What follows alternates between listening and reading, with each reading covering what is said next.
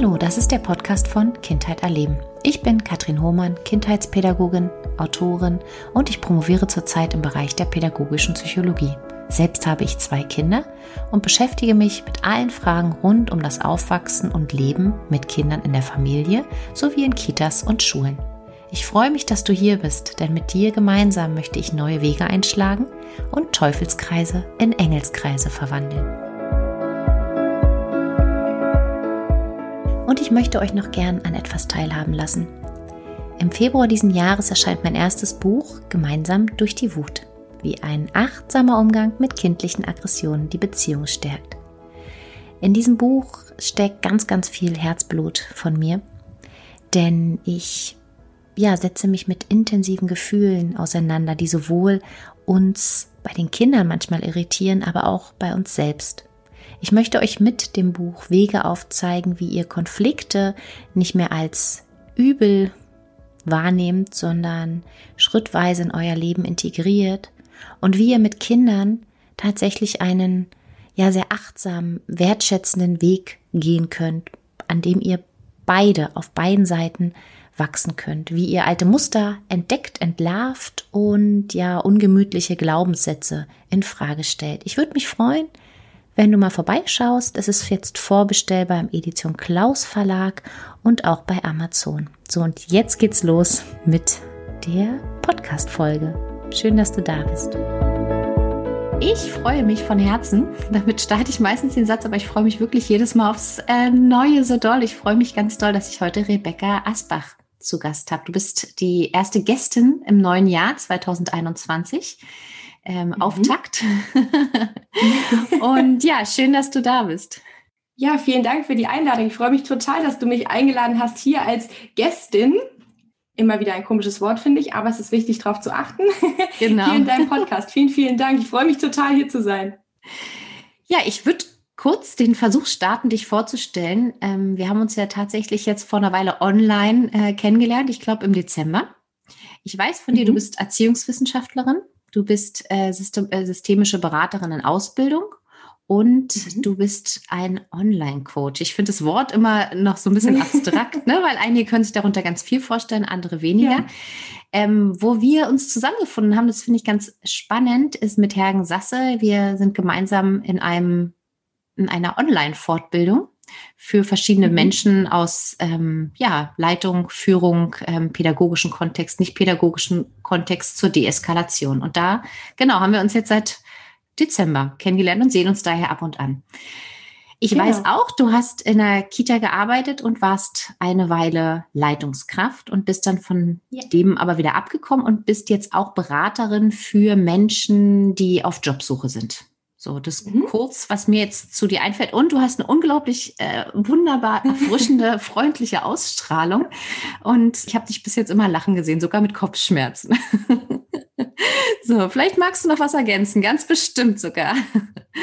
Ja, sehr schön. Also erstmal wunderbar, dass du mich so wahrnimmst mit dieser erfrischenden Art. Das freut mich natürlich sehr.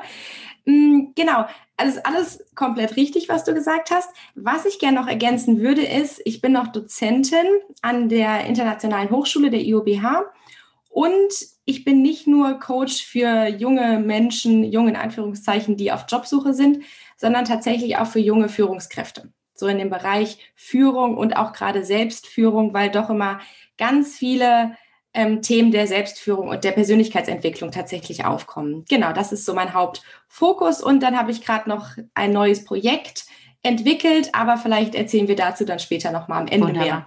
Super, super gerne. Genau, für Führungskräfte, junge Menschen. Und das Spannende ist, du bist im Bereich Erziehungswissenschaften ähm, quasi ausgebildet. Du bist mhm äh, hast in der Kita gearbeitet, aber die Menschen, die zu dir kommen, die sind nicht zwangsläufig aus, aus dem Kita-Kontext oder aus dem Bildungskontext, richtig? Genau, das ist komplett richtig, weil ich immer wieder merke, ich komme aus der Erziehungswissenschaft und ich war auch Kita-Leitung, wie du schon gesagt hast, einmal in einem kleinen Team und dann habe ich noch ein neues Team mit 25 Mitarbeitern aufgebaut, tatsächlich mit zwei Häusern. Und das war natürlich der pädagogische Bereich. Und jetzt merke ich immer wieder, die ich sage immer jung in Anführungszeichen. Es geht gar nicht um das Alter jung, sondern frische Führungskräfte. Ja, also ich kann auch mit 45 ähm, wenn ich mich persönlich vielleicht gar nicht mehr als so jung bezeichne, kann ich trotzdem noch junge Führungskraft sein, weil ich gerade frisch in diese Position gekommen bin. Und da kommen tatsächlich auch Personen aus der Wirtschaft zu mir, weil die Themen sich immer wieder, die sind deckungsgleich. Ja, also wenn es gerade um die Themen geht, wie Persönlichkeitsentwicklung, wie grenze ich mich ab im Team, wie grenze ich mich ab persönlich zu meinen beruflichen Themen, wenn ich nach Hause gehe, wie kann ich abschalten, wie kann ich kommunizieren im Team, wie gehe ich mit Konflikten um. Das sind alles Themen, auf die wir nicht vorbereitet werden, auf die wir dann zu sprechen kommen oder auf die wir stoßen, wenn wir in diese Führungsrolle gehen und diese Personen kommen dann zu mir. Und das ist im Sport, in der Wirtschaft, im pädagogischen Bereich, überall, ich sag mal ganz vorsichtig, identisch. Verrückt, oder? Also das ist einfach schon mhm. verrückt. Ich äh, kann es mir gut vorstellen. Ich war bis jetzt nur ähm, im Führungsbereich eben im Kita-Kontext ähm, tätig. Kann es mir aber vorstellen, weil die Probleme, die auf einen einprasseln, mhm. sage ich jetzt mal, die sind einfach gigantisch. Die kann man sich vorher gar nicht vorstellen. Ich weiß nicht, ob du das Bild kennst. Ähm, wahrscheinlich dieses typische, der Eisberg und der Pinguin sitzt ganz, ganz oben alleine auf der Spitze und das Team ist quasi so um ihn herum, aber irgendwie ganz nah und irgendwie auch total weit. Und auf einmal ist man einfach ja, ähm, ja nicht mehr mittendrin, sondern mhm. steht irgendwie so ein bisschen auf dem Aussichtsturm auf der Spitze, soll Entscheidungen treffen, soll alles irgendwie managen und manchmal ja, weiß man selbst nicht so ganz, wie es gehen soll. Ja, was ist so, du hast gerade schon ein paar Themen angesprochen, aber was ist so das größte, schwerste Problem, der größte Stolperstein, mit dem sich Menschen an dich wenden? Mhm. Gute Frage. Ich muss gerade überlegen, was so das aller, aller Wichtigste ist oder das häufigste, weswegen Personen zu mir kommen. Das ist tatsächlich, es sind zwei Dinge. Ich kann es gar nicht auf eine Sache beschränken. Das eine ist tatsächlich dieses Abgrenzen. Wie kann ich mich abgrenzen, wenn ich nach Hause gehe? Wie kann ich abschalten? Ja, wo ist Feierabend? Wie kann ich die Themen auf der Arbeit lassen? Ja, und jetzt auch mal mein Wochenende genießen und auch mal Zeit für mich nehmen und nicht mit den Gedanken bei meinen Mitarbeiterinnen, Mitarbeitern sein und bei den Klienten, Klientinnen, ähm, sondern einfach auch mal meine Zeit genießen. So dieses Abgrenzungsthema. Und auf der anderen Seite ganz klar, ist es immer wieder ein Satz, wie kann ich klar kommunizieren, ohne böse zu sein? Ja, also wie kann ich lieb sein, lieb in Anführungszeichen, nett, ich möchte gemocht werden, ja. ich will, mhm. dass mein Team mich mag. Auf der anderen Seite muss ich aber auch, wie du gerade schon gesagt hast, klare Entscheidungen treffen. Und wie schaffe ich das? Und das sind so ganz große Themen, die wirklich ganz, ganz viele mitbringen. Dieses Abgrenzungsthema und das Thema, wie kann ich lieb sein, wie kann ich gemocht werden und Entscheidungen treffen.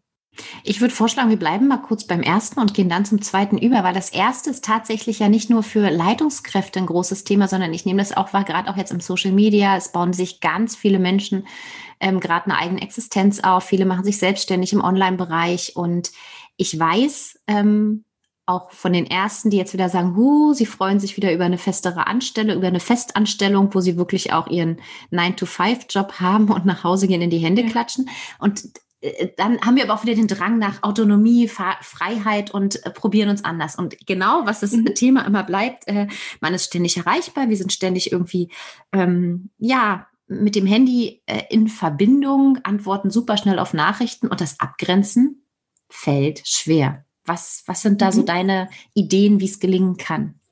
Ja, also was mir immer ganz stark hilft, ist, mich nochmal in die andere Person reinzuversetzen. Weil ich setze mich, also ich kann auch von mir sprechen, ganz klar, die Themen hatte ich auch und habe die natürlich auch punktuell immer noch. Gerade dieses, wenn man selbstständig ist man kriegt abends um 22.30 Uhr, und das hat man auch im Job, noch eine WhatsApp-Nachricht oder eine E-Mail, dann denke ich, ah, ich muss sofort antworten, die Person braucht jetzt meine Unterstützung. Mich dann noch mal rauszuzoomen und zu überlegen, ist das wirklich jetzt gerade so dringend, dass die Person um 22.32 Uhr noch eine Antwort von mir benötigt? Oder kann es vielleicht bis morgens um 8 Uhr warten? Ja. Und das finde ich ganz, ganz wichtig, dieses nochmal selber rauszuschauen und diesen Perspektivwechsel zu schaffen. Wir sind meistens mit uns sehr, sehr streng. Ja. Und zu überlegen, was würde ich jetzt einer guten Freundin empfehlen? Wenn ich mich rauszoome und schaue, ja. okay, meine gute Freundin, Lena beispielsweise bekommt abends noch eine E-Mail was würde ich ihr jetzt raten als außenstehende Person? Und in den meisten Fällen würde ich dann sagen, achte auf dich, schau nochmal, es ist abends 22.30 Uhr. Du hast gesagt, du nimmst dir vor, ab 20 Uhr hast du Feierabend. Bleib bei dir, nimm dir jetzt Zeit für dich. Es kann warten. Ich sage mal ganz plump, die Hütte brennt nicht ab bis morgens um acht oder morgens um neun. Ich kann mich auch noch am nächsten Morgen melden. Dieses, ja, das gebe ich immer mit diesem Impuls, versetz dich in die Lage einer guten Freundin. Und was würde ich ihr jetzt empfehlen? Ja, häufig gehen wir mit anderen ähm, tatsächlich, und das ist ein großes, ein großes Thema, liebevoller um als mit uns selbst. Ne? Und wir haben, wie du gerade schon gesagt hast, so diesen inneren Antreiber oder viele von uns, ich habe den auch, der sagt höher, schneller, weiter und noch besser. Und genau. ähm, das wäre doch aber ganz schön, wenn und so. Ne? Also mhm. da ja wirklich auch diese Bereitschaft zu zeigen, ähm, ja, immer verfügbar zu sein. Und das ist, ja, wie du sagst, Quatsch. So, ich weiß auch, dass es einige ähm, tatsächlich Teams gibt und auch Konzerne, die wirklich auch so eine äh, Mailpausen und äh, Meldepausen ja. einräumen und auch Uhrzeiten festlegen, dass es nicht mehr sein darf, auch Mails nicht am Wochenende zu verschicken, weil es einfach doch die Kollegen ja auch, also auch wenn ich Leitung bin und ich schick's raus in Stress und so ein, so Druck versetzt, so denken, ich müsse funktionieren. Also du sagst klar, Erholungszeiten sind unglaublich wichtig und da auch besser drauf achten. Genau, und was ich auch ganz wichtig finde, ähm, wir können andere Personen ja nicht ändern, ja, sondern wir können immer nur an uns arbeiten. Natürlich, wenn ich Führungskraft bin, kann ich und sollte ich auch, das empfehle ich auch immer jeder Führungskraft, im Team klar kommunizieren, wie wollen wir kommunizieren, über welche Kanäle wollen wir kommunizieren, dass wir das abstimmen und auch fest ähm, kommunizieren, wann sollen wir oder müssen wir vielleicht auch erreichbar sein und außerhalb dieser Zeiten dann nochmal auf sich zu gucken, ich kann nicht verhindern, dass mir meine Kollegin noch schreibt. Aber ich kann selber auf mich schauen, wie gehe ich jetzt mit dieser Nachricht, die einkommt, um. Ja, also mich nochmal reinzuversetzen, wie wie will ich jetzt auch darauf reagieren? Mhm. Wenn wir immer schnell reagieren, ist es für den anderen auch eine Irritation, wenn man da mal eine Stunde wartet und der denkt, huch, das ist aber komisch, ist da was passiert? ist es aber normalerweise so, dass man keine Antwort kriegt, dann schreibt man vielleicht auch gar nicht mehr oder schreibt gleich eine E-Mail oder so, ne? Hm? Genau, und ich finde auch, was signalisieren wir unserem Gegenüber? Wenn wir sagen, bitte schreib mir nur bis 20 Uhr, wir haben uns darauf verabredet, bis 20 Uhr darfst du mir schreiben und du schreibst mir um 20.30 Uhr und ich antworte dir, dann gebe ich dir ja auch das Signal, super, du kannst mir auch schreiben. Also da wieder ganz klare Kommunikation auch. Wenn ich etwas sage, halte ich mich auch dran. Mhm und auch seine eigenen Grenzen, ne? was ich da auch ganz klar raushöre, ja. wieder zu überlegen, wo ist meine Grenze, was tut mir noch gut und die auch zu kommunizieren, weil nur dann weiß mein Gegenüber, ähnlich wie in der äh, Begleitung von Kindern, Erziehung, also wie auch immer wir es nennen wollen, aber im Miteinander mit allen Menschen äh, wieder zu achten, was sind meine Grenzen. Mir fiel da auch gerade noch der, ähm, der Vergleich ein, es gibt ja viele Berufe, in denen gibt es eine Rufbereitschaft und die wird extra vergütet. Mhm. Ja, so. genau. Sich das auch nochmal vor Augen zu halten. Ne? also Thema. wir werden ja, ja. da nicht vergütet. Äh, die Rufbereitschaft mhm. ist aber irgendwie ja da. Äh, möchte ich das? Möchte ich das? Fühlt sich das jetzt für mich ähm, gut an? Okay, wunderbar. Wunderbarer Punkt. Genau, kommen wir nochmal zum zweiten Punkt. Der zweite Punkt war, wie kann ich lieb sein auf der anderen Seite? Das Team möchte mich mögen. Und auf der anderen Seite muss, ja, ich bleibe bei dem Wort muss, auch wenn das Wort immer nicht sehr schön ist, muss ich auch klare Entscheidungen treffen, weil ich eben in dieser Führungsposition bin. Und wie kann ich das vereinen? Das ist so ein innerer Kampf, den immer wieder junge, frische Führungskräfte mitbringen. Wie schaffe ich das? Spannend, weil es äh, das beschreibt ja auch den ersten Punkt. Zum einen erstmal wieder meine Grenze wahrnehmen. Was möchte ich? Was möchte ich sagen? Was möchte ich zeigen? Aber klar, der beinhaltet nochmal viel stärker. Wie möchte ich gesehen werden? Wer möchte ich sein? Ähm, und zum anderen aber auch die Erwartung des Teams, weil eigentlich wir wollen gemocht werden, aber Kollegen, ähm, auch wir in der Elternrolle, in allen möglichen Rollen erwarten ja auch die anderen Personen von uns Entscheidungen, eine Art von Führung, eine Verantwortungsübernahme. Tricky. Ja, was, was sagst du da? Also was macht man ja. was ich ganz, ganz wichtig finde, du hast gerade schon einen ganz springenden ähm, ein ganz springendes Wort genannt, ein ganz wichtiges Wort, und zwar Erwartungen. Wir gehen immer von uns aus, ja. Ich weiß auch nur, ich, ich denke, ich gehe mal in die Leitungsposition. Ich bin neu in der Führungsposition und denke mir, ah, die Mitarbeiter erwarten von mir, dass ich immer gleich eine Antwort weiß, beispielsweise. Das denke ich, das kreiere ich mir so in meinem Köpfchen. Vielleicht erwarten das meine Mitarbeiter und Mitarbeiterinnen aber überhaupt nicht.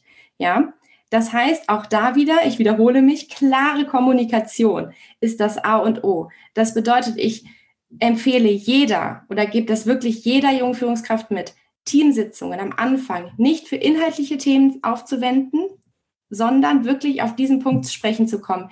Was sind meine Erwartungen an mein Team als Führungskraft? Was sind meine Erwartungen an mein Team als Mitarbeiterin? Und auf der anderen Seite extrem auf Augenhöhe, ganz wichtig, das Team zu fragen, was sind eure Erwartungen an das Team und was sind eure Erwartungen an mich als Leitung? Und das dann präsentieren, zu schauen, wir sind alle gleichwertig. Ja, wir sind alle auf Augenhöhe. Nicht ich bin oben als Führungskraft, ihr seid unten als Team, ich habe Erwartungen an euch, sondern auch ihr dürft und sollt Erwartungen an mich haben. Und dass wir darüber in einen offenen Dialog gehen und schauen, wie kommen wir zusammen und wo gibt es vielleicht Punkte, wo wir hinschauen müssen. Weil nur wenn ich das einmal klar oder vielleicht auch mehrfach klar ähm, kommuniziert habe und klar aufgedröselt habe, was gibt es wirklich für Erwartungshaltungen aus den jeweiligen, ähm, vom jeweiligen Mitarbeiter oder Mitarbeiterin, können wir darauf wieder Bezug nehmen, wenn eine Grenze überschritten wird. Oder wenn ich spüre, irgendwas ist jetzt komisch. Wir haben doch besprochen das. Das ist so ein Tipp von mir. Und mein zweiter Tipp ist wirklich zu sagen, ich habe verschiedene Hüte. Das klingt erstmal lustig, aber es funktioniert wirklich in der Praxis, dass ich sage, hör zu, ich spreche jetzt mit dem Kolleginnenhut zu dir und dann kann ich kommunizieren. Oder ich sage, hör zu, jetzt spreche ich mit dem Leitungshut und dann ist es eher eine Ansage und nicht ein wohlwollender Vorschlag. Und das hilft mir, das klar zu trennen. Alles klar, Leitungshut. Ah, okay, jetzt bin ich Mitarbeiterinnenhut. Und für den Gegenüber ist es auch total wertvoll, weil sie wissen, wie sie mir begegnen können. Begegnen sie mir jetzt als Leitung oder begegnen sie mir jetzt als Mitarbeiterin? Und als Leitung kann man dann auch mal ne, eine Entscheidung fällen, die vielleicht der Mensch menschlich gesehen gar nicht so toll findet und denkt, Mensch, das hätte ich jetzt aber nicht von der gedacht, dass die so hart durchgreift und jetzt weiß ich nicht, ähm, wirklich auch äh, auf mich wartet, weil ich das dritte Mal unpünktlich bin. Und als Kollegin, ich würde sogar nochmal den, den Punkt Freundin ähm, aufmachen, weil auch das ist oft in Kitas, wie ich es erlebt habe, ein Thema, dass es auch da noch Freundschaften gibt und dass es auch nochmal komplizierter macht, würde ich vielleicht was ganz anderes sagen und würde die Person ähm, ja in Arm nehmen und sagen, Mensch, was war denn los? Gab es wieder Stress? Ne? Aber eine andere Erwartung habe ich als Leitung, die ein Team führt. Ja, das ist nochmal ein, ein total schöner Hinweis. Und ich muss sagen, für mich hat der auch oft funktioniert. Also wirklich oft. Ich habe mir das auch ähm, als Leitung, ich habe das genau so auch ähm, durchgespielt vor bestimmten Ach, äh, Gesprächen auch, wo ich wusste, uh, die sind jetzt wirklich ähm, äh, unangenehm. Also beispielsweise ein langjähriger Mitarbeiter, eine langjährige Mitarbeiterin möchte eine Gehaltserhöhung. Ähm, mhm. mich persönlich zu fragen nach einer Gehaltserhöhung als guter Kollege oder vielleicht wir kannten uns sogar schon und wie gesagt, da war auch im, im privaten Bereich vielleicht auch ein intensiverer Kontakt was ja, wie gesagt, in vielen Einrichtungen auch der Fall ist, ähm, ja. dann zu fragen nach einer Gehaltserhöhung zum Beispiel ist unangenehm oder jemand darauf hinzuweisen, mhm. Mensch, äh, die und die Punkte, die waren jetzt nicht so, da müssen wir mal drüber reden. Fiel mir viel leichter, wenn ich gewusst habe, so, wir betreten jetzt den Raum und ich, ich bin jetzt Leitung, ich bin in einer anderen Rolle, dann konnten wir auch anders sprechen und danach manchmal wirklich so diesen Groschen fallen lassen und wieder ein bisschen lockerer werden und auch mal ein kurzes, mhm. ähm, noch ander, anderes privates Gespräch führen. Ja, spannend. Ja. Genau, und was du gerade sagst, finde ich ganz wichtig, dass du es für dich so, so verstehe ich dich auf jeden Fall, für dich gesagt hast, dass es für dich so bewusst gemacht hast. Jetzt bin ich als Leitung und ich betrete diesen Raum als Führungskraft und dann nochmal wirklich den Schritt zu gehen, ist auch zu kommunizieren bei meinem Gegenüber. Definitiv. Und ich hatte sogar Kollegen, also wie gesagt, wir waren ähm, ein relativ enges Team und äh, mit den einen oder anderen, die kannte man halt auch vorher oder die sind sogar in den Job gerutscht, weil man sich kannte. Mhm. Ähm, und manchmal ist dir das ja gar nicht bewusst, wie kompliziert das ist. Und ich hatte auch Kolleginnen, die mich angeguckt haben, kann ich dich mal als Freundin was fragen, können wir kurz als Freundin sprechen. Und dann wusste ich vielleicht sogar auch, dass ich eine Information bekommen habe, die für mich als, ähm, als Führung eines einer Kita als Führung von ähm, mit verschiedenen Mitarbeitern kompliziert war. Aber ich wusste mhm. als Freundin konnte ich damit anders umgehen und konnte es, äh, musste es nicht gleich in der Trägersitzung äh, besprechen, sondern es durfte vielleicht auch zwei Wochen vergehen. Und das ist natürlich immer eine Diskrepanz, die ich aber so ganz gut leben konnte, weil es so klar war. Ja, super. Aber es ist tatsächlich stimme ich dir auch total zu nicht von Anfang an so. Also du hast am Anfang ja auch gesagt, welches, äh, welche Erwartung habe ich an das Team, welche Erwartung habe ich ähm, an, ja, an, an, darf das Team an mich haben, welche Erwartung, ne, diese, diese Frage und allein sich diese Antworten, also diese Antworten anzunähern, ist unglaublich kompliziert am Anfang. Also ich weiß, ich habe da eine ganze Weile gebraucht, bis ich das so klar hatte. Mhm. Auf jeden Fall, und das finde ich auch ganz wichtig. Bei mir hat das natürlich auch lange gedauert. Das ist ein Prozess. Das ist ein Prozess mit dem Team gemeinsam und es ist ein Prozess in mir, weil ich reife ja auch oder ich entwickle mich ja auch weiter in der Position. Und auch, ich habe gerade eingangs gesagt, das am Anfang mal besprechen. Das bedeutet natürlich nicht, okay, super, ich nehme die ersten zwei Teamsitzungen, bespreche das, Haken dran, wir können weitermachen, sondern es immer wieder. Ja, also dass man so, es ist ein Prozess und es ist ein immer wieder auch ein Aushandlungsprozess an einem einen oder anderen Punkt.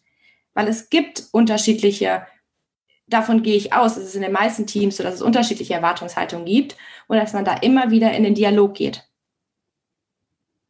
Und sich auch die Frage zu stellen, wie möchte ich überhaupt führen? Also du hast vorhin ja, ja, auch so schön gesagt, ich möchte gemocht werden. Also ich weiß, dass das für ja. mich auch ein langer Prozess war mhm. und ich mhm. habe mich wirklich ausprobiert. möchte ich eher ein bisschen autoritär sein? Äh, führe ich demokratisch? Bis ich dann wirklich nach längerem Hin und Her mein Bild hatte und wusste, nein, äh, ich gehe auf Augenhöhe. Und du hast auch so schön gesagt, jeder Mensch hat den gleichen Wert. Also ich, ich, ich habe eine Verantwortung, ich fälle Entscheidungen, ich muss doverweise für Situationen auch ähm, den Kopf hinhalten. Deswegen sind es auch andere Erwartungen, die ich zum Teil habe, weil ich unter Umständen als Leitung schlechter schlafe, während der Rest vielleicht einfach kuschelig im Bett liegt und sagt, ach ja, da genau. ist ja jemand, ne? Also brauche ich die auch. Ähm, aber ich weiß, ich habe mich auch zeitweilig mal mit ein bisschen strengerem Stil probiert und gedacht, wie geht das mhm. denn? Weil das hat also ne, ähnlich wie als Gruppenleitung, wenn du eine Gruppe hast, also wirklich ja. ähnlich, nicht das Gleiche, weil klar, ich möchte nicht ähm, die Führung von Kindern mit der Führung von Erwachsenen äh, gleichsetzen, aber es ist ähnlich genauso wie eben auch in der Elternrolle. Wie mhm. möchte ich sein? Ne? Kann ich auch mal ertragen, dass jemand weint und sagt, du bist total doof und ich finde, ne? Ja.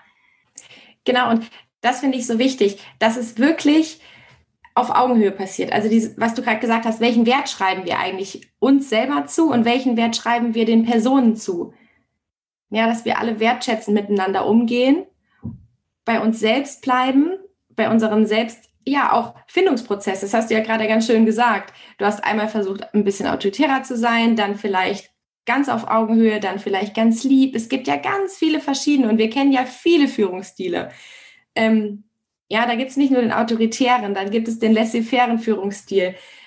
Alles auch in der Erziehung übertragbar auf Kinder, wie wir mit Kindern umgehen. Und da wirklich auch zu schauen, was passt zu mir als Mensch und was passt auch zu meinen Mitarbeitern und Mitarbeiterinnen. Und kommen wir vielleicht zu dem Punkt, dass wir sagen, ja, der Situative und der Individuelle passt zu mir, weil jede Situation und jeder Mensch wieder anders ist. Und wir verändern uns auch, auch da immer wieder in Reflexion zu bleiben, im kritischen Hinterfragen auch, im, wenn ich anfange, mit 25 in die Leitungsrolle zu gehen, wenn ich mich immer weiter entwickle und in der Führungsposition bleibe, mit 40 führe ich mit Sicherheit wieder ganz anders wie mit 25 ganz am Anfang. Und da auch offen zu bleiben. Mhm. Ja, ich glaube, ein großer Unterschied könnte sein, auch dass die Sicherheit wächst, die Erfahrung, ähm, Erfahrung wachsen. Ne? Also das habe ich zum Beispiel gemerkt nach, ähm, ich weiß nicht, ich habe letztlich acht, acht Jahre geführt. Ähm, und ich war einfach viel sicherer. Also ich hatte irgendwann jede Situation schon mal durchgefühlt. Genau. Ne? So vor den ersten mhm. Mitarbeitergesprächen, wo man gedacht, oh Gott, was erwartet einen? War es nochmal was ganz anderes als dann irgendwann äh, nach ein paar Jahren, wo ich gedacht habe, okay, atme, du kannst irgendwie alles irgendwie schon mal abrufen und hast natürlich einen mhm. Erfahrungsschatz, mhm. wissen wir ja, wie das Lernen funktioniert, was sich im Gehirn so ja. anbahnt, wo man einfach auch Glück hat, weil man kann auf bestimmte mhm. Ressourcen dann zurückgreifen. Ähm, und du hattest das auch an irgendeiner Stelle gesagt, ähm, so habe ich dich zumindest verstanden, man muss auch nicht immer sofort reagieren, ne? man kann auch mal kurz innehalten. Und es muss auch nicht, also die, die Führungskraft muss jetzt oder auch der, die, als als Mensch, also ich würde es auch gar nicht nur auf Führungskräfte beziehen, sondern wir als Menschen müssen nicht immer für alles eine Antwort haben, sondern wir dürfen auch mal kurz warten. Mhm, richtig. Und das finde ich auch noch einen ganz, ganz wichtigen Punkt, den auch viele mitbekommen, äh, mitbringen, nicht mitbekommen, ist dieser Perfektionismus. Ja, also ich muss perfekt sein. Jetzt bin ich Führungskraft oder auch als Mensch, wie du gerade sagst. Ich muss sofort reagieren. Ich muss sofort eine Antwort wissen. Und dann nochmal zu gucken, muss ich das wirklich? Dieses Wort alleine, muss ich wirklich jetzt gerade eine Antwort haben? Oder darf ich mir auch die Zeit nehmen zu sagen, das ist eine gute Frage. Ich kann dir da gerade noch keine Antwort drauf geben. Ich nehme sie mit und dann Verbindlichkeit zeigen und zu sagen, ich mache mir darüber Gedanken. Lass uns morgen um die gleiche Uhrzeit nochmal sprechen. Ja, also diese Verbindlichkeit. Ich muss nicht perfekt sein. Und verbindlich sein, das heißt, ich habe dich gehört. Gute Frage. Ich nehme es mit. Ich mache mir Gedanken und komme wieder auf dich zu. Und wir sprechen. Es nicht im luftleeren Raum lassen, aufnehmen, zuhören, bei sich bleiben, sich reflektieren, in sich gehen, die Zeit nehmen, sich abgrenzen und dann wieder auf die Mitarbeiterinnen oder Mitarbeiter zugehen. Genau. Ja. Hm. Ja ja, kann ich wieder nur, ja, ja, ja, auf jeden Fall gehe ich, gehe ich total mit. Und ich kenne auch dieses Gefühl, ne, dass man auch, also ich habe mich in der ersten Zeit auch sehr beobachtet gefühlt, wie geht sie in der Situation mit einem Kind um? Wie macht sie das im Elterngespräch? Weil klar, wir haben eine Vorbildsfunktion und da aber auch diese Fehlerfreundlichkeit zeigen zu dürfen, zu sagen, huch, weiß ich gerade auch nicht, äh, wir sind ja ein Team. Also ich bin ja, man ist ja trotzdem Teammitglied. Ähm, dass man sich natürlich auch mit seinen Schwächen oder mit seinen Unsicherheiten einfach auch zeigen darf, sagen darf, da weiß ich nicht weiter. Ähm, ich hätte noch eine Frage. Was immer häufiger auftritt, und das ist spannend, also ich habe die Frage, als ich sie mir überlegt habe, auch wieder sehr stark auf, ähm, die Berufs-, auf den Berufskontext bezogen. Aber er lässt sich auch wieder aufs ganze Leben übertragen. Ähm, immer mehr Menschen, das nimmt, glaube ich, einfach jetzt auch gerade zu dieser Extremzeit ähm, nochmal zu, fühlen sich ausgebrannt, erschöpft. Mhm fühlen sich krank. Ich weiß, im pädagogischen Kontext ist es wirklich immens. Wir führen es ganz viel auf die Rahmenbedingungen zurück, auf die äh, Arbeitsbedingungen, unter denen ja gelebt wird. Ich weiß aber auch, auch aus Social Media und aus eigener Erfahrung, dass es ähnlich ähm, Eltern geht, die zu Hause gerade führen und mit vielen Jobs hantieren, äh, sich um die Kinder kümmern, Care-Arbeit leisten und so. Also viele, viele Dinge zusammentun. Und das deckt sich natürlich ja. auch mit einer Fachkraft, die in der Kita arbeitet, die einfach auch Millionen Sachen auf einmal macht. Mhm. Also es, äh, es, fühlen sich viele gerade einfach jetzt aktuell, aber auch schon ähm, vor einer Weile wirklich ausgebrannt erschöpft. Ähm, worauf kann man achten? Wie kann man sich schützen? Mhm. Genau, also was da natürlich ganz, ganz ja, schwierig in Anführungszeichen ist, was du gerade schon gesagt hast. Man muss ganz viele Dinge parallel machen. Auch gerade, das ist natürlich nochmal eine extreme Situation, jetzt gerade in der jetzigen Zeit. Homeoffice, man hat vielleicht noch kleine Kinder um sich rumflitzen, die nicht fremdbetreut werden können. Man muss noch Homeoffice machen, das heißt, du sitzt noch am PC, dann klingelt vielleicht noch das Telefon. Klar, das ist alles schwierig. Und jetzt zoome ich noch mal raus aus der Position und gucke so grundsätzlich auf mich persönlich als Mensch in Überforderungssituationen. Also was kann ich da vielleicht tun, ja? Und da würde ich sagen, Multitasking grundsätzlich gehen wir auch häufig von aus, ist super. Es ist total gut, wenn ich, ich bin effektiv und ich bin total effizient, wenn ich fünf Sachen parallel mache. Ist ja auch was, was Frauen ganz oft, ne, worauf wir Frauen so stolz sind, dass wir das können. Und äh, aber ist die Frage, braucht man darauf stolz sein? Dürfen wir darauf stolz sein? Ja, genau. Genau, richtig. Und da würde ich also wirklich ganz klar sagen, nein.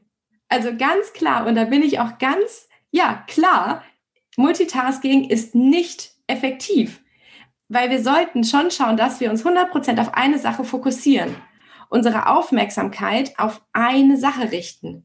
Weil nur dann können wir die auch, ich möchte gar nicht in Prozentzahlen sprechen, weil das wieder so ein Effektivitätsdenken ist. Aber nur dann können wir uns auch voll dieser Situation widmen und diesem Thema. Ähm, ich gehe kurz auf das Beispiel Kinder. Wenn ich mir vorstelle, mein Kind sitzt neben mir ja, und baut irgendwie einen Turm. Jetzt habe ich noch keine Kinder, ich gehe auf meinen Neffen. Mein Neffe sitzt neben mir und baut ein Türmchen mit Bauklötzen. Dann kann ich ja denken, habe ich auch am Anfang ganz häufig gedacht, ah super, der ist ja gerade beschäftigt, dann kann ich ja mal gerade bei WhatsApp meine Nachrichten beantworten. Ja, kann ich machen, aber das merkt natürlich wieder mein Neffe oder mein Kind. Ja, das heißt wirklich volle Aufmerksamkeit ins Hier und Jetzt. Und das ist nur ein Beispiel. Wirklich volle Aufmerksamkeit auf die Situation richten. Das finde ich ganz wichtig. Und immer wieder Zeit für uns schaffen. Und das können wir in allen Situationen. Und sei es nur, in Anführungszeichen, abends, nicht um 11 Uhr tot ins Bett fallen, sondern mir eine halbe Stunde vorher die Zeit nehmen. Ich lege mich um halb elf ins Bett und habe noch eine halbe Stunde Zeit für mich. Ja, das können dann so Dinge sein wie Routinen WhatsApp schaffen. beantworten.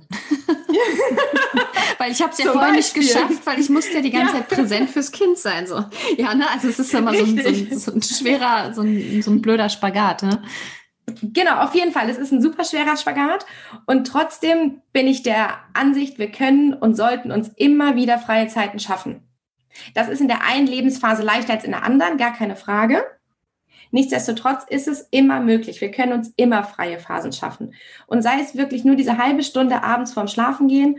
Und da kann ich wirklich empfehlen, nochmal zu gucken, so eine Routine aufzubauen.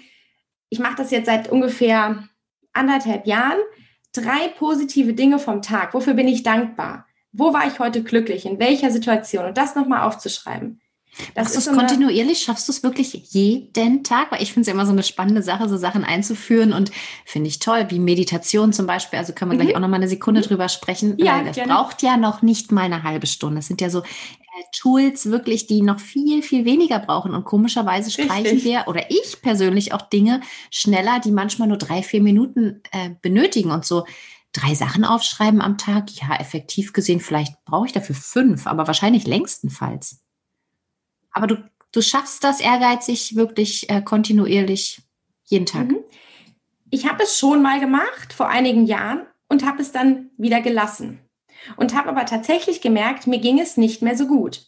Also ich habe es tatsächlich an meinem Gemüt gemerkt, irgendwie bin ich eher in diesen Negativblick wiedergekommen. Ja, und bin abends schnell ins Bett gegangen, habe dann kurz gelesen, habe geschlafen und war einfach nicht so zufrieden und habe dann reflektiert, was habe ich jetzt anders gemacht? Was war davor anders? Und habe irgendwie, ich habe es irgendwo gelesen oder gehört und es ploppte wieder in meinem Kopf auf. Ah, da waren doch diese drei positiven Dinge am Abend. Ich versuche das nochmal.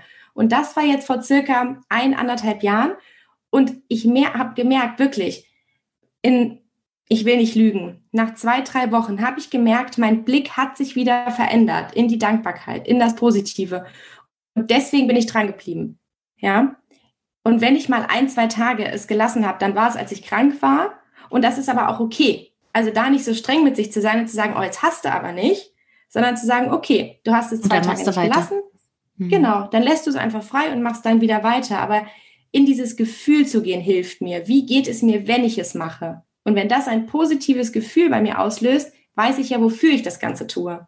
Und deswegen mhm. bleibe ich dran tatsächlich. Ist schön, dass du das sagst, weil ich denke auch immer gerne so an dieser rosa Brille, die wir uns aufsetzen, ähm, wenn gerade sich irgendwie alles verkantet oder wir denken, ach, wir sehen nur noch das Negative, gerade auch mhm. bei Kindern. Also ich habe auch sehr, sehr gerne so einen kompetenzorientierten Blick, merke aber persönlich, wie schwer es mir fällt, das in den Alltag zu integrieren.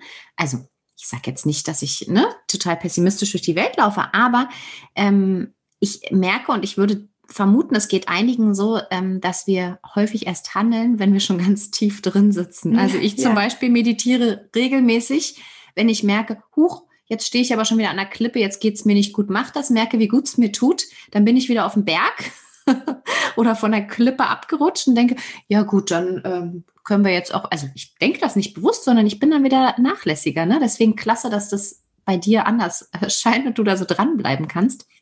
Ähm, das ist wahrscheinlich auch so ein Erfolgsfaktor von Dingen, die man halt einfach ja wirklich in sein Leben äh, integriert und langfristig tut. Richtig. Und da vielleicht nochmal als kleiner Impuls von meiner Seite, dass man es sich aufschreibt. Ja, also wirklich, wenn es mir total gut geht, das ist ja häufig so. Dann sagen wir, ah, jetzt bleibe ich dran. So. Und dass ich mir das Gefühl wirklich mal aufschreibe, das können drei, vier, fünf Sätze sein. Mit Datum, was habe ich heute gemacht? Warum geht es mir heute so gut?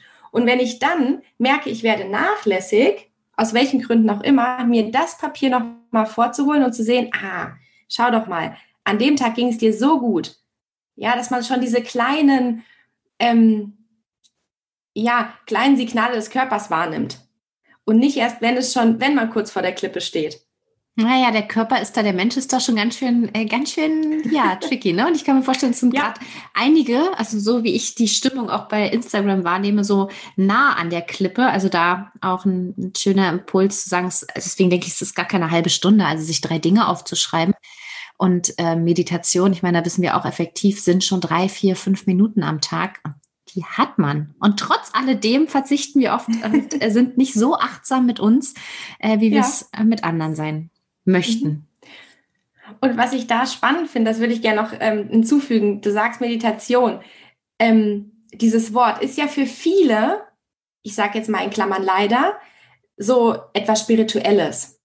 Ja, oder was heißt denn Meditation eigentlich? Und mir hat es ganz, ganz doll geholfen zu sehen, Meditation heißt nicht, ich muss mich jetzt ruhig hinsetzen, in den Schneidersitz, was am Anfang viele denken und mich total darauf fokussieren und ähm, ganz ruhig sein. Ich muss Räucherstäbchen anmachen im übertriebenen Sinne das kann alles schön sein, das will ich gar nicht sagen. Aber eine Meditation beginnt ja wirklich schon damit, ich schreibe mir drei Dinge vom Tag auf, die schön waren. Ja, ich bin dankbar. Ich nehme mir eine Minute, zwei Minuten Zeit.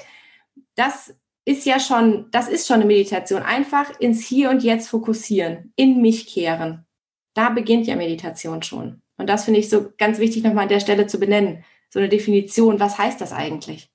Und für jeden heißt es auch ein Stück weit was anderes. Ne? Für mich ist zum Beispiel ja. Meditation wirklich ähm, hauptsächlich wirklich dieses bewusste Atmen. Also das kann ich eben auch im Bett machen, kurz vorm Schlafen und auch zwei, drei Minuten. Oder ich mache es zum Beispiel gerne auch vor so einem ähm, Termin wie jetzt mit dir vor dem Podcast, habe ich meistens äh, drei, vier Minuten, die ich einfach schon vorher da sitze, bevor mhm. ich weiß, jemand kommt dazu und klappt den Computer nochmal runter und nehme diese drei Minuten und atme einfach nur bewusst ein und aus und bin wieder da, bin wieder fokussierter. Ja, schön. Ich glaube, es waren jetzt ganz viele Punkte, ja? Ja, sag noch, Rebecca. Darf ich noch eine Sache dazu Natürlich. sagen, die mir gerade noch so, so im Kopf rumspukt? ja, wirklich.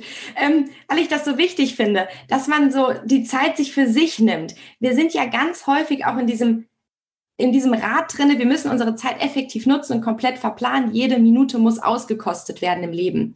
Und das machen wir auch schon im, mit unseren Kindern. Und dass man da auch nochmal fokussiert, also nicht fokussiert, nochmal genau hinschaut, dass man nicht die komplette Zeit verplant. Ja, also Freispiel ist extrem wichtig, zum Beispiel in Kindertagesstätten. Ganz wichtig, ja. Und das auch den Eltern nochmal zu signalisieren, wie wichtig freie Zeit ist.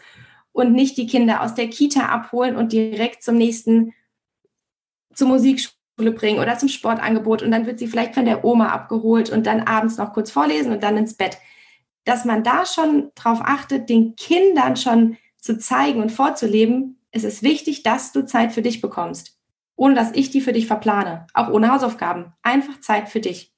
Und auch mal einfach da zu sein, ne? Also einfach auch mal so, genau, also mein Lieblingswort ist wirklich Entschleunigung. Und ich weiß, wie schwer es manchmal ist, gerade auch mit, ähm, mit den Medien, mit den Handys, auch bei den Kindern, wenn sie älter werden, Hörspiele, ähm, kann ich noch was gucken. Also wie leicht es ist, sich so berieseln zu lassen. Und wie ich denke, ich entspanne, wenn ich nochmal kurz bei Instagram gucke und dann doch äh, ja. eine Stunde da war und mich dann wieder ärgere, Mensch, in der Zeit hätte doch super Sport, also was ich alles hätte machen können in der Zeit und da sind wir so ein Vorbild und ich bin manchmal so ein schlechtes Vorbild, bin dann aber auch fehlerfreundlich und sage es auch den Kindern, Mann, jetzt, äh, ne, so, da darf ich wieder was tun, weil wir rutschen da in so eine ganz wichtige Richtig. Funktion. Da fällt mir so ein aller, allerletzter Impuls ein, den ich auch gerne noch mitgeben würde. Und zwar, sich diese Frage stellen, wenn ich Instagram, das ist das beste Beispiel. Ja, ich drücke automatisiert auf diesen Button Instagram und dann diese Frage richtig implementieren in meinem Kopf. Bist du gerade bewusst dabei? Und sich das zu fragen. Wenn ich diese Frage mit Ja beantworten kann, weil ich eine Intention habe, jetzt bei Instagram zu sein, super, dann mache ich das.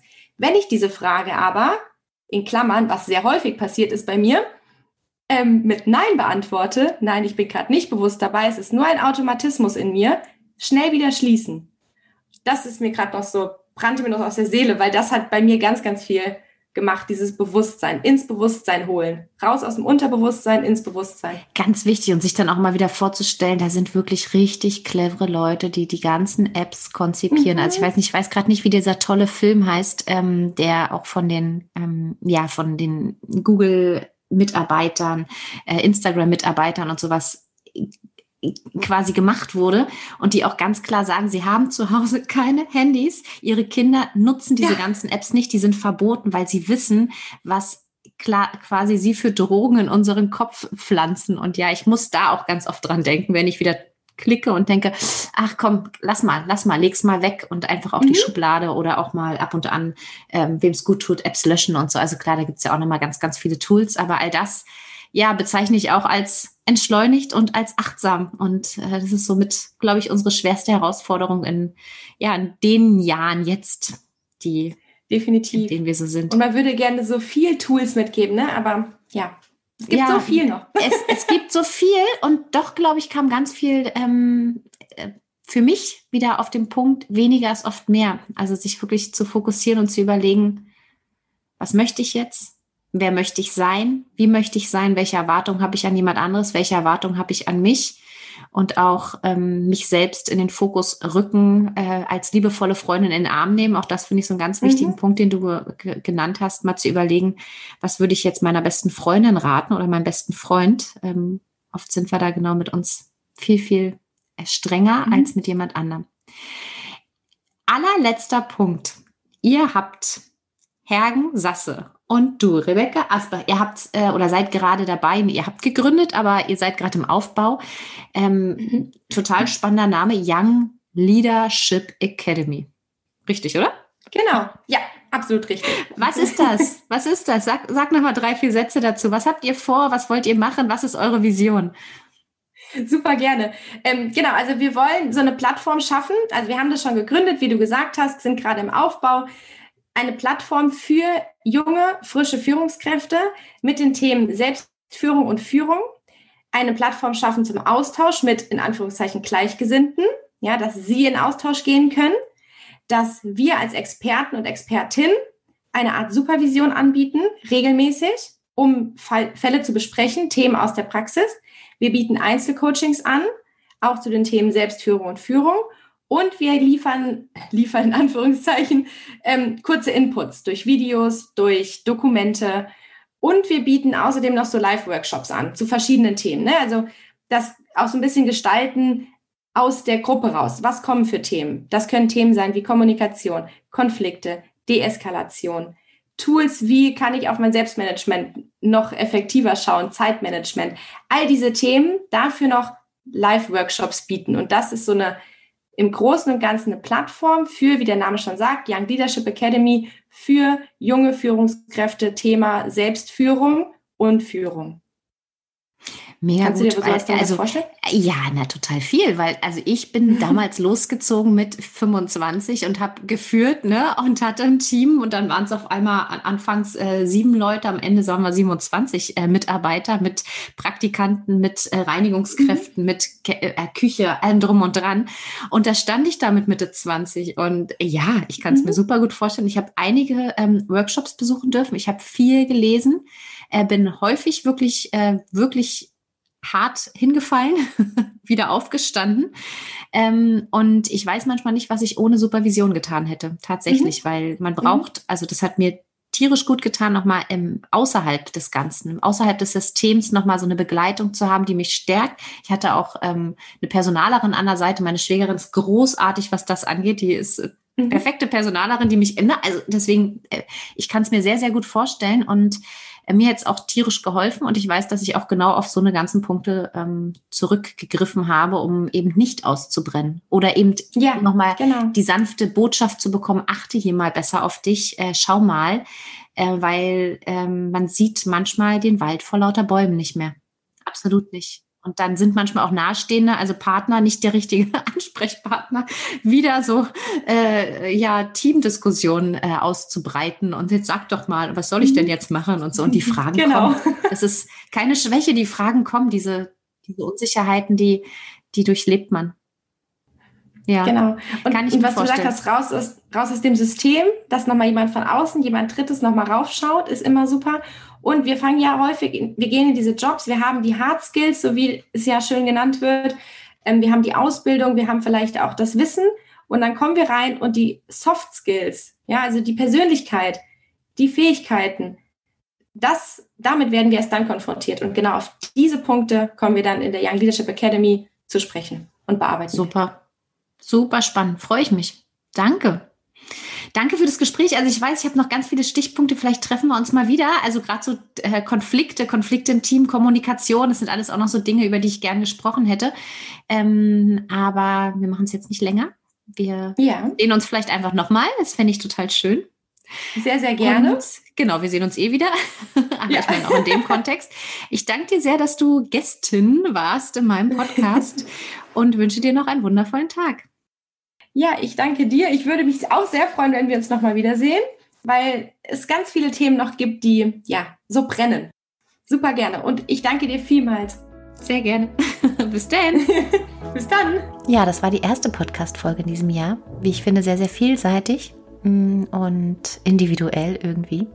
Für mich persönlich konnte ich gleich ein paar Dinge mitnehmen. Und das ist immer so schön, dass wir oft denken, wir ähm, wüssten das alles und doch fahren wir zu oft in diesen alten Mustern. Ich beispielsweise habe am Tag nach der Podcast-Folge beim Abholen des Kindes einfach mal einen anderen Rückweg gewählt. Es war nicht der kürzeste Weg, sondern ein kleiner Umweg durch den Park.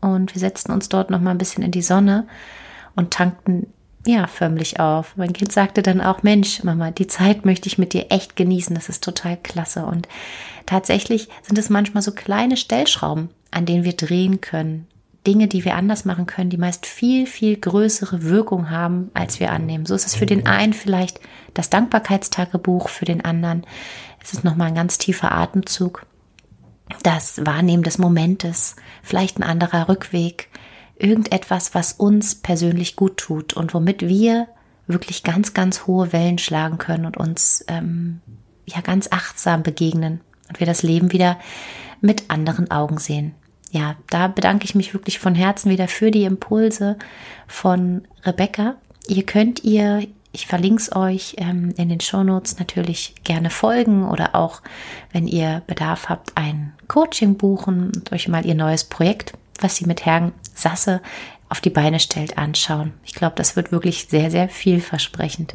Und mich findet ihr wie gewohnt auf Facebook, unter Kindheit erleben, sowohl auch auf Instagram unter Kindheit erleben, auf meinem Blog und ja hier auf dem Podcast-Kanal. Und für alle Fachkräfte möchte ich auch nochmal den kleinen Impuls geben, dass wir im Niedersächsischen Institut für frühe Bildung, NIFBE, auch einen Podcast gestartet haben. Auf die ersten Jahre kommt es an. Dort gibt es auch viele wertvolle Fachgespräche. Ich danke euch fürs Zuhören und bis zum nächsten Mal. Bleibt gesund und ja, viel Kraft.